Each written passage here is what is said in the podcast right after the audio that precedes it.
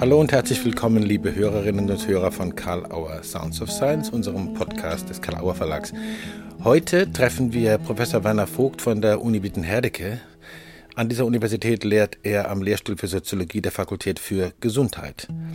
Er gehört zu den innovativsten Forschern und Publizisten zum Thema Verhältnis westlicher und östlicher Erkenntnislehren wie Buddhismus und Konstruktivismus und hat sehr viel beigetragen dazu, dieses Verhältnis gut zu verstehen, Unterschiede und Ähnlichkeiten und daraus auch Konsequenzen zu ziehen für Forderungen an Organisationen, Forderungen an politische Organisationen, Verständnis von Verrücktheit, Verständnis von Erklärungsprozessen und vielem anderen mehr. Dafür wird er sehr viel gelesen und zitiert und wir werden viel hören davon in dem Gespräch, das wir hier mit ihm führen.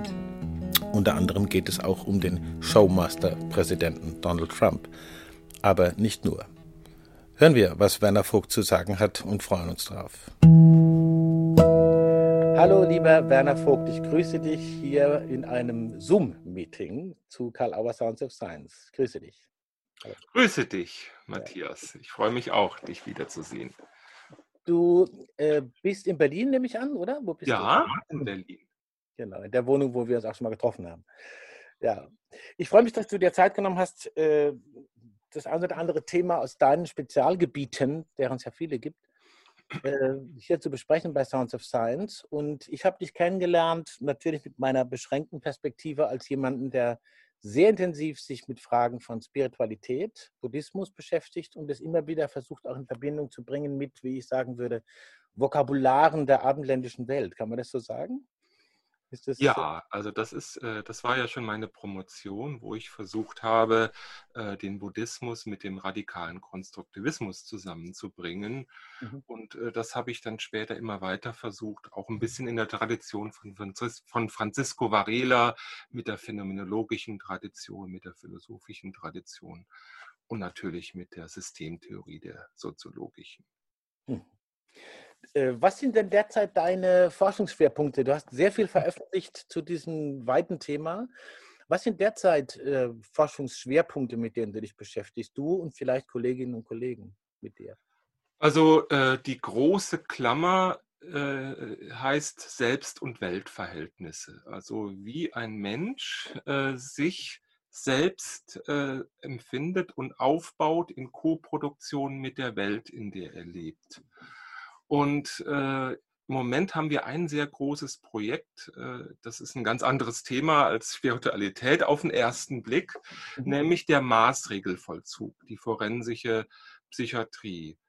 Und äh, das ist natürlich ein sehr faszinierendes Thema, wie zum Beispiel Sexualstraftäter, Pädophile, äh, schizophrene Straftäter ihre Welt aufbauen äh, und dann äh, gibt es ja die Klinik, äh, die ein Selbst- und Weltverhältnis äh, haben möchte, das anders aussieht und da versuchen zu intervenieren. Und das ist ein faszinierendes Thema. Also erstmal zu versuchen, wie erlebt zum Beispiel ein pädophiler Mann die Welt? Also das, wie baut er sich selbst seine Welt auf?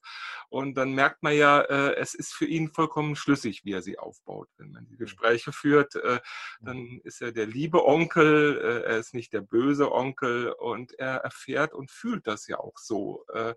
Und das ist natürlich das Spannende, äh, jetzt, äh, wie kann jetzt ein Druck aufgebaut werden? Und diese Kliniken machen ja einen massiven Druck aus, haben auch alle Mittel, also haben ja auch die Mittel, jemanden einzusperren, äh, nicht, äh, nicht mehr rauszulassen und, und so weiter und so fort.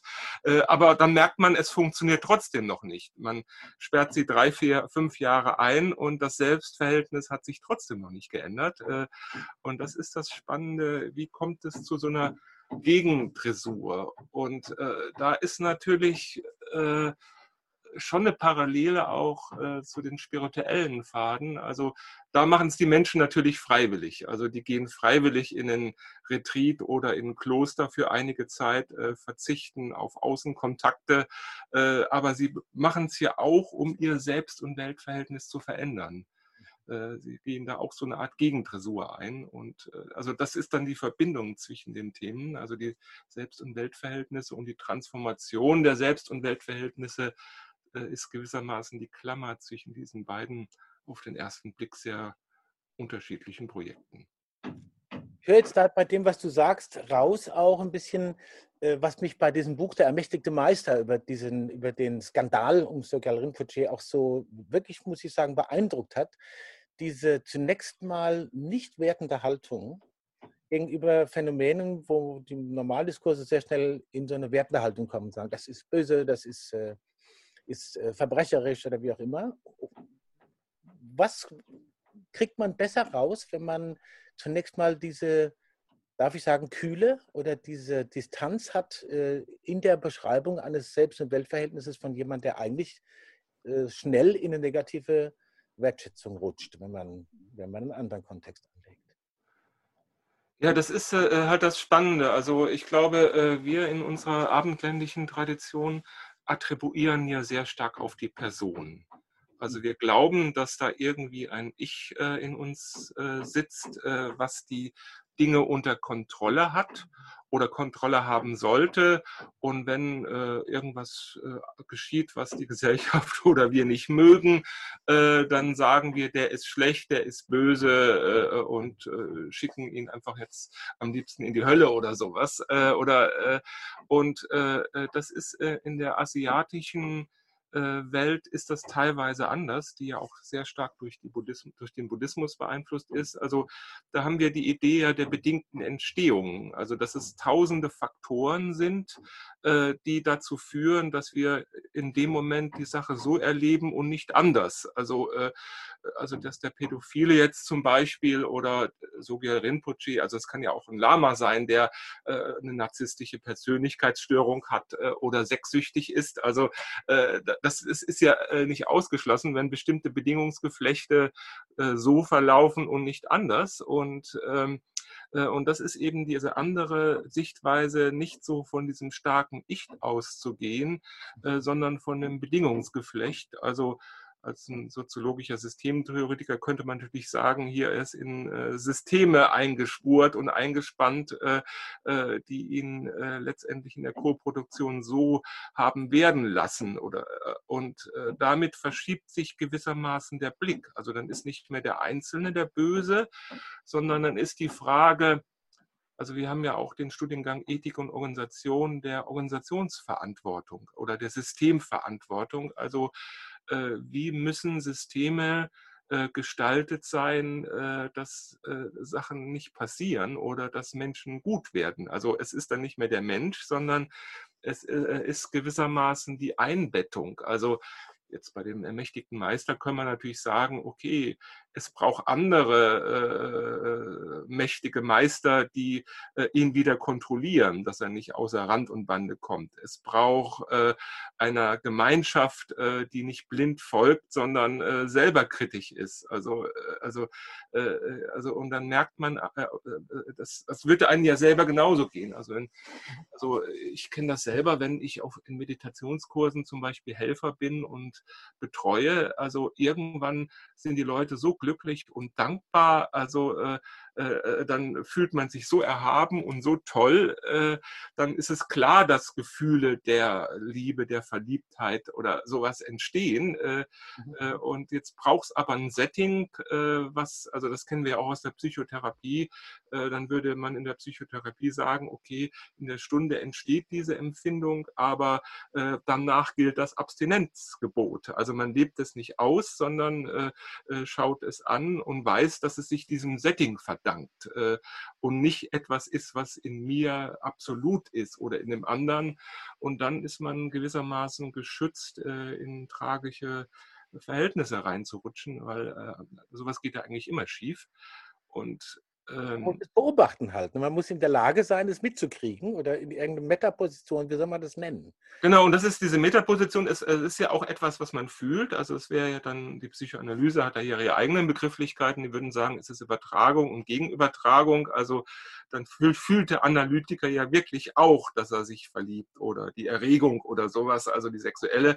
Äh, aber er hat gleichzeitig die Metaposition, dass es eben, äh, eben äh, gerahmt werden muss als Therapie und deswegen darf man nicht hinein agieren. Also äh, das ist äh, dieses äh, und das geht ja nur, wenn man ein System der Psychotherapie hat, also die genau weiß hier, wie die Rollen zu sein haben und dass man danach wieder ein normaler Mensch ist, wenn man rausgeht.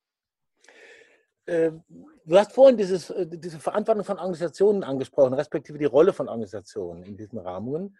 Wir sind äh, da mitten äh, in einem Thema drin, das natürlich ganz viele jetzt beschäftigt in den sogenannten pandemischen Zeiten.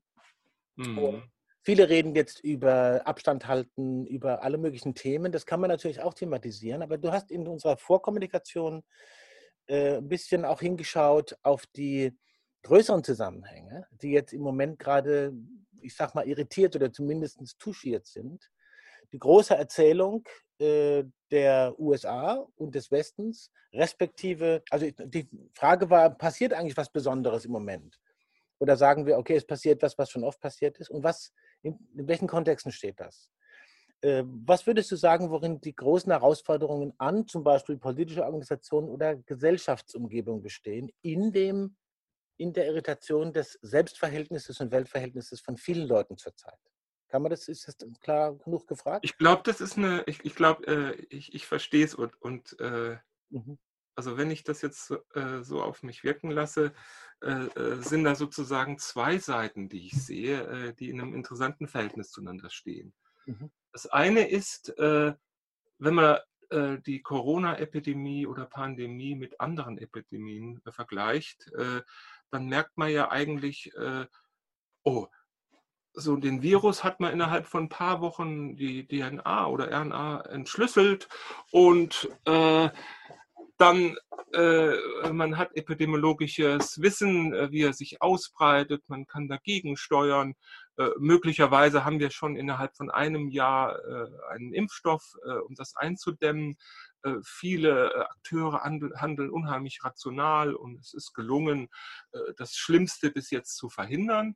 Also, alle, und, und dann wird man ja staunen, würde sagen, also Yuval Harari sagt das auch, irgendwie das war noch nie in der Menschheitsgeschichte, dass Menschen mit als Wissenschaftler und als Organisationsberater, Soziologen oder, oder Manager so zusammenzuarbeiten, zusammenzuarbeiten, das den Griff zu bekommen.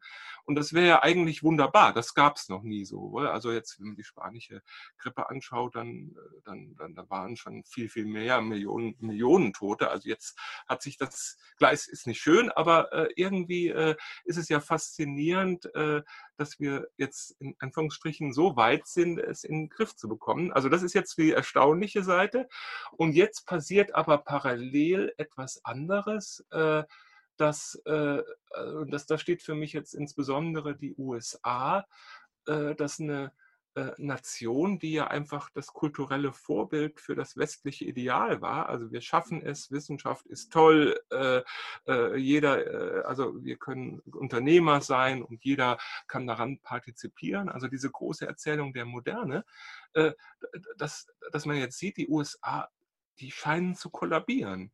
Mhm. Also äh, äh, äh, es sind eigentlich das einzige hochentwickelte Land, äh, was die Pandemie nicht in den Griff kriegt. Mhm. Äh, was ein Chaos hat, also was, was, äh, wo die Wirtschaft, die Arbeitslosigkeit also so gigantisch hochgeht, also auf 30, 40 Prozent und wo ein politischer Tanz aufgeführt wird, der ja nur noch peinlich ist. Mhm. Und, und das ist ja das Verrückte.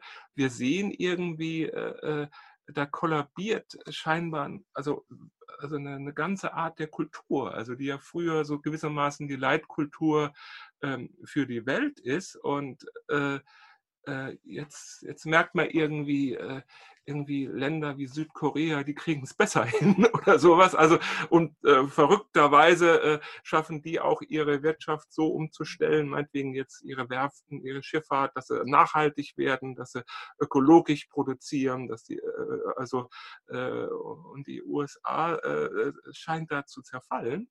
Und äh, das, das äh, ist, finde ich, eigentlich an da ist ja Corona eigentlich nur ein Anlass äh, für mich. Also, äh, also ich könnte mir genauso gut vorstellen, dass es, äh, wenn die Klimakrise weitergeht, äh, und ähm, dann, äh, dann haben wir sozusagen einen viel stärkeren, eine viel stärkere Kraft, also die noch viel stärker die Menschheit in eine Reorganisation zwingt. Und mhm. interessanterweise, die Organisationen gibt es noch nicht.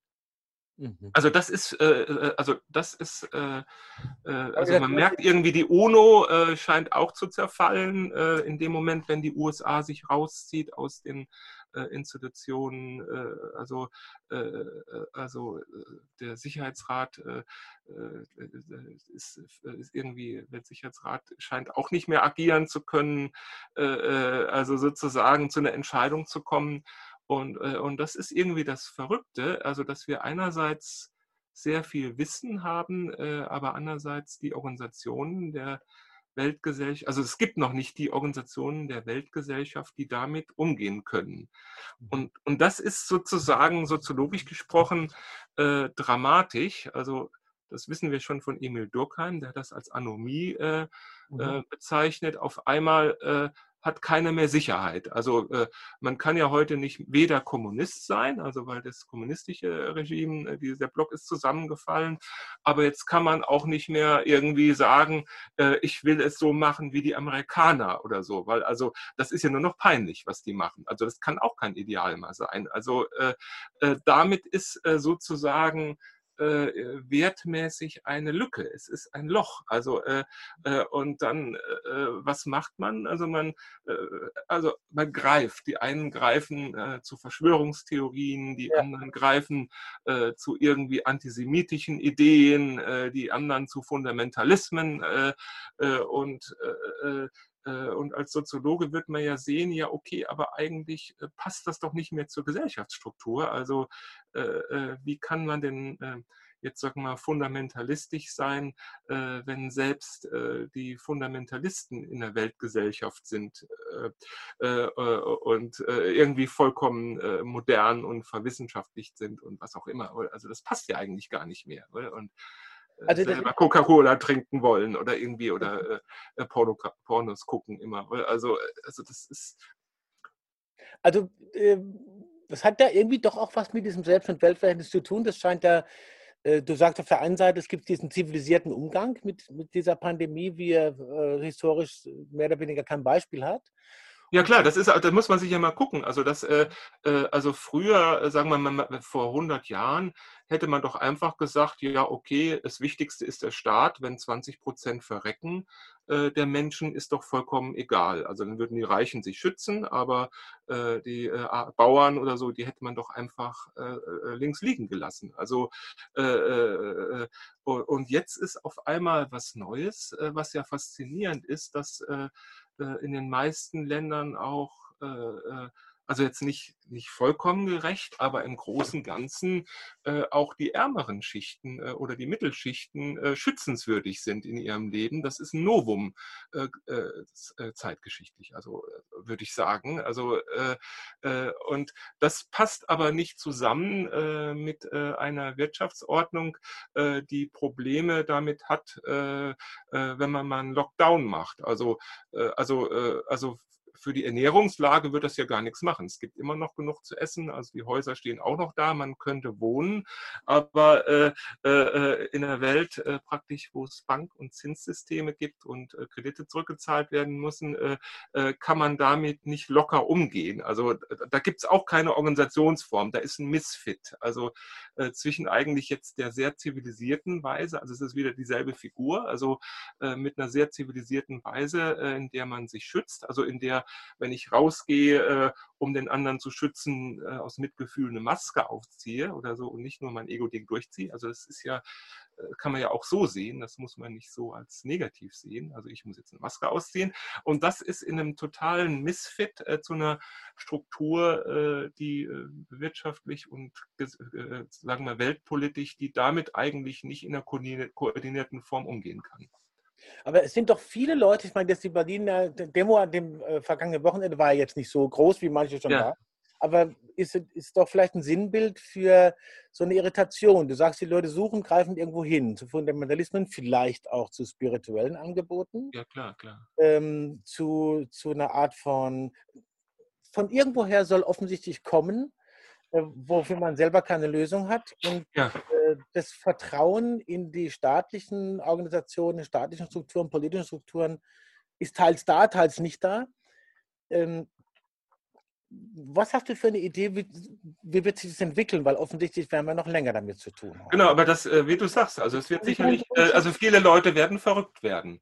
Also, äh, und was du sagst, zu der Esoterik zu greifen, also jetzt zu sagen, hier, da ist irgendwie die Strahlung X und Michael Bill Gates, der, das ist irgendwie auf dem gleichen Level wie, wie jetzt das, das, wenn du das Buch hast, Ermächtigte Meister, ja. äh, wie vom Chögyam Trungpa, der Nachfolger, der hatte AIDS und sagt, wenn ich bestimmte Mantren spreche, dann äh, kann ich trotzdem mit meinen Schülern Sex haben und ich gebe es nicht weiter. Also, äh, also das ist diese Vorstellung, diese esoterische Allmachtvorstellung, ich habe alles im Griff. Und äh, das ist natürlich jetzt wieder dieses Ego. Also äh, jeder Mensch äh, möchte gern in der Position sein, äh, zu sagen, ich bin the Captain of the Ship. Äh, also das ist äh, natürlich in unsere Psychologie eingelagert.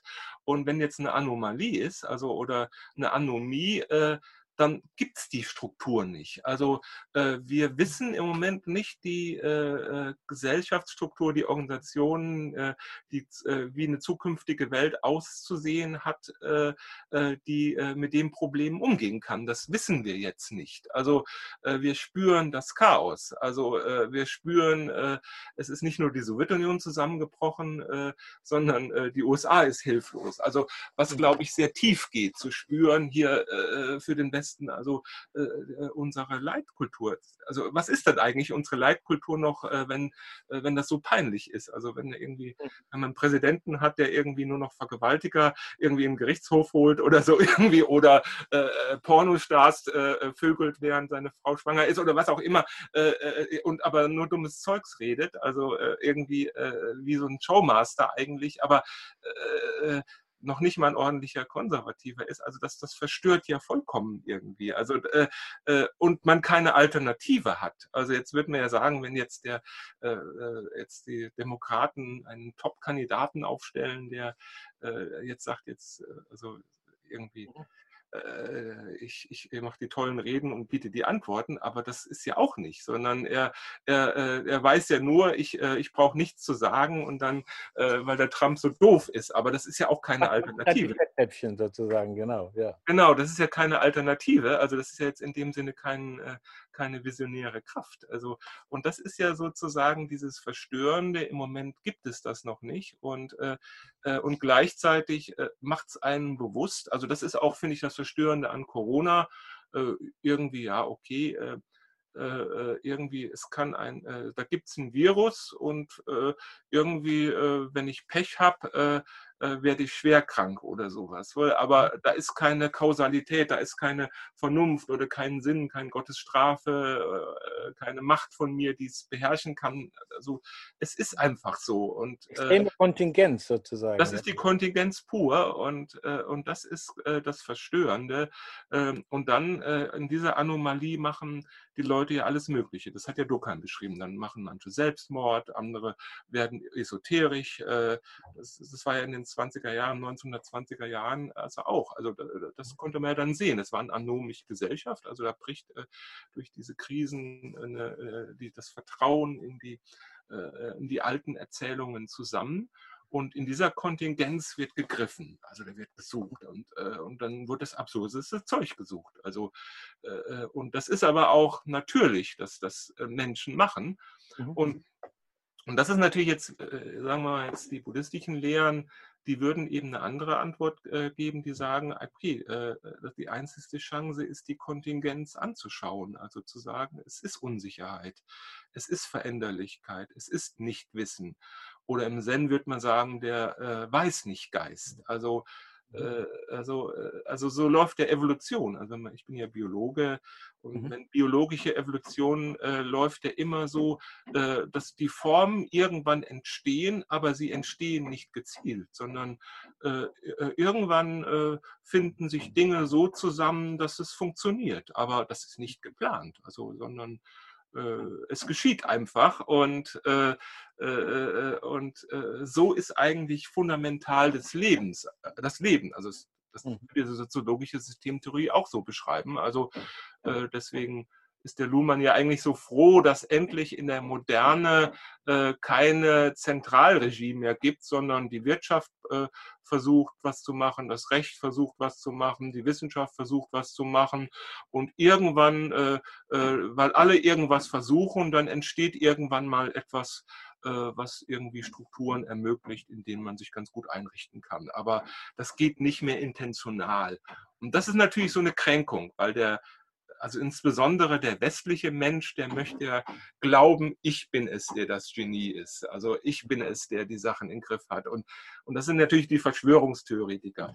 Also, es, äh, also das, ist, das ist interessant. Also der Verschwörungstheoretiker weiß es ja wirklich. Also, und er glaubt, die Sache im Griff zu haben. Also wir hatten so einen schönen Fall in dem Maßregelvollzug, einen Schizophrenen, also äh, der hat dann auch das Gefühl, da funkt jemand in sein Bein rein, wenn es schmerzt und das ist vom Geheimdienst und das ist der russische Geheimdienst und, äh, äh und keiner glaubt es wohl und dann äh, haben die seine Mutter hingesetzt, die Mutter ist ein Klon und er ist der Einzige, der es weiß, dass die Mutter ein Klon ist, der vom Geheimdienst hingesetzt ist. Wohl? Also äh, er weiß es äh, und, das, und das erzählt der Psychiater, dann der Oberarzt, es muss ja unheimlich nicht erhebend sein. Also deswegen will man die Schizophrenie ja nicht aufgeben, die Psychose, weil äh, dann ist man ja allwissend. Weil man ist einer gehört einer zu den wenigen, vielleicht ist man sogar der einzige Mensch, der von dieser Verschwörung weiß. Weil, und das, also größeres Ego kann man ja gar nicht haben. Und im Kleinen sind natürlich die Verschwörungstheoretiker äh, nicht anders, weil äh, sie bauen sich eine Welt auf, in der sie so klug sind, in der sie alles wissen und die anderen dumm sind. Und das ist natürlich toll. Also äh, das äh, ist ja ein schönes Gefühl, kann ich als Professor auch haben. Also als Professor ist das ein schönes Gefühl, äh, wenn man ab und zu den Studenten sagt, okay, ihr wisst es noch nicht, schaut mal, ihr seid dumm, ich weiß es oder so. Also das, das kann man ja verstehen. Ja. Ja, ja, klar. Das ist, das ist ja quasi der krasse Gegenentwurf zu dem, womit du dich aktuell beschäftigst. Da würde ich ganz kurz noch hinschauen. Ich schaue mich auf die Zeit ab. Wir haben noch ein paar Minuten. Ja. Äh, du arbeitest mit äh, Dunja Batarilo, richtig? Habe ich das ja. richtig verstanden? An äh, einem Projekt zu äh, Vipanasa. Habe ich richtig Vipassana. Vipassana, Entschuldigung. Ja. Vipassana-Meditation, die, wenn ich es richtig gelesen habe, äh, quasi auf den äh, ursprünglichen Gautama Siddhartha Buddha zurückgeht.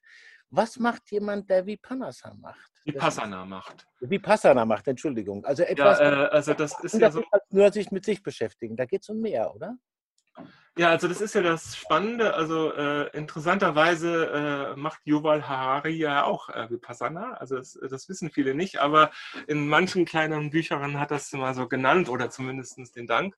Und äh, das Spannende ist ja äh, in Vipassana, äh, schaut man den eigenen Erlebensprozess, äh, den Stream of Consciousness an und betrachtet die Veränderlichkeit. Also ich äh, erlebe oder der, der das macht, äh, oder, oder die erlebt dann, äh, wie Formationen, Gefühle entstehen und wie sie vergehen, wie Gedanken entstehen und wie sie vergehen, wie sie aufgebaut werden, äh, wie sie bleiben und äh, wie sie sich wieder verändern. Also man begreift dann gewissermaßen die Evolution seines eigenen psychosomatischen Prozesses. Mhm. Und also jetzt systemtheoretisch gesprochen ist ja äh, in dem Moment, wenn dieser Prozess sich selbst reflexiv wird, entstehen Freiheitsgrade. Es, dann entsteht der Grad, dann brauche ich ja auf den Gedanken nicht zu reagieren. Also jetzt sagen wir jetzt, für den Fall, ich bin jetzt Verschwörungstheoretiker, dann würde ich ja merken, das ist auch nur ein Gedanke, das ist eine Kombination von Gefühlen, von Gedanken und dann äh, entsteht der Freiheitsgrad muss ich eigentlich von diesem Gefühl, dem Erhabenen, äh, wenn ich jetzt äh, äh der einzige Welterklärer äh, bin, äh, abhängig sein oder so. Also das ist jetzt, äh, also das, das ist und dann kann man sagen, na gut, ich, ich renne da weiter rein oder ich gehe weiter in meine Wut oder meine Sicherheit, aber äh, jetzt, äh, es besteht aber auch die Chance, ähm, jetzt gewissermaßen in die Kontingenz reinzuspringen. Also und in diese Kontingenz reinzuspringen, äh, das ist quasi, ich würde es mal sagen, so eine kleine Mini-Erleuchtung. Also äh, dann erfahre ich den Weiß-nicht-Geist, also von dem der Zen spricht. Also äh, das ist eine Offenheit äh, äh, in der vieles möglich ist, also äh, aber äh, äh, nicht mehr äh, alles notwendig ist, was vorher notwendig erschien. Also vorher äh, schien äh, die Welt sicher und ich muss automatisch in ein Reaktionsmuster äh, fallen und jetzt ist der Möglichkeitsraum wieder geöffnet, gewissermaßen die Freiheit. Also die Beobachtung eigentlich des, der Entstehung des eigenen Selbst- und Weltverhältnisses im Prozess. Genau, genau. Das ist dann sehr liberal eigentlich, oder? Na, liberal ist vielleicht das falsche Wort, aber sozusagen schafft schafft äh, auch eine Anforderung an Freiheit. Ja, das, das war ja, meinte eben Yuval Harari. Also es ist, ist eine Chance, erstmal sich kennenzulernen, sein eigenes Welt- und Weltverhältnisses. Also, da, also er ist ja da sehr vorsichtig, er macht da keine Ideologie raus, aber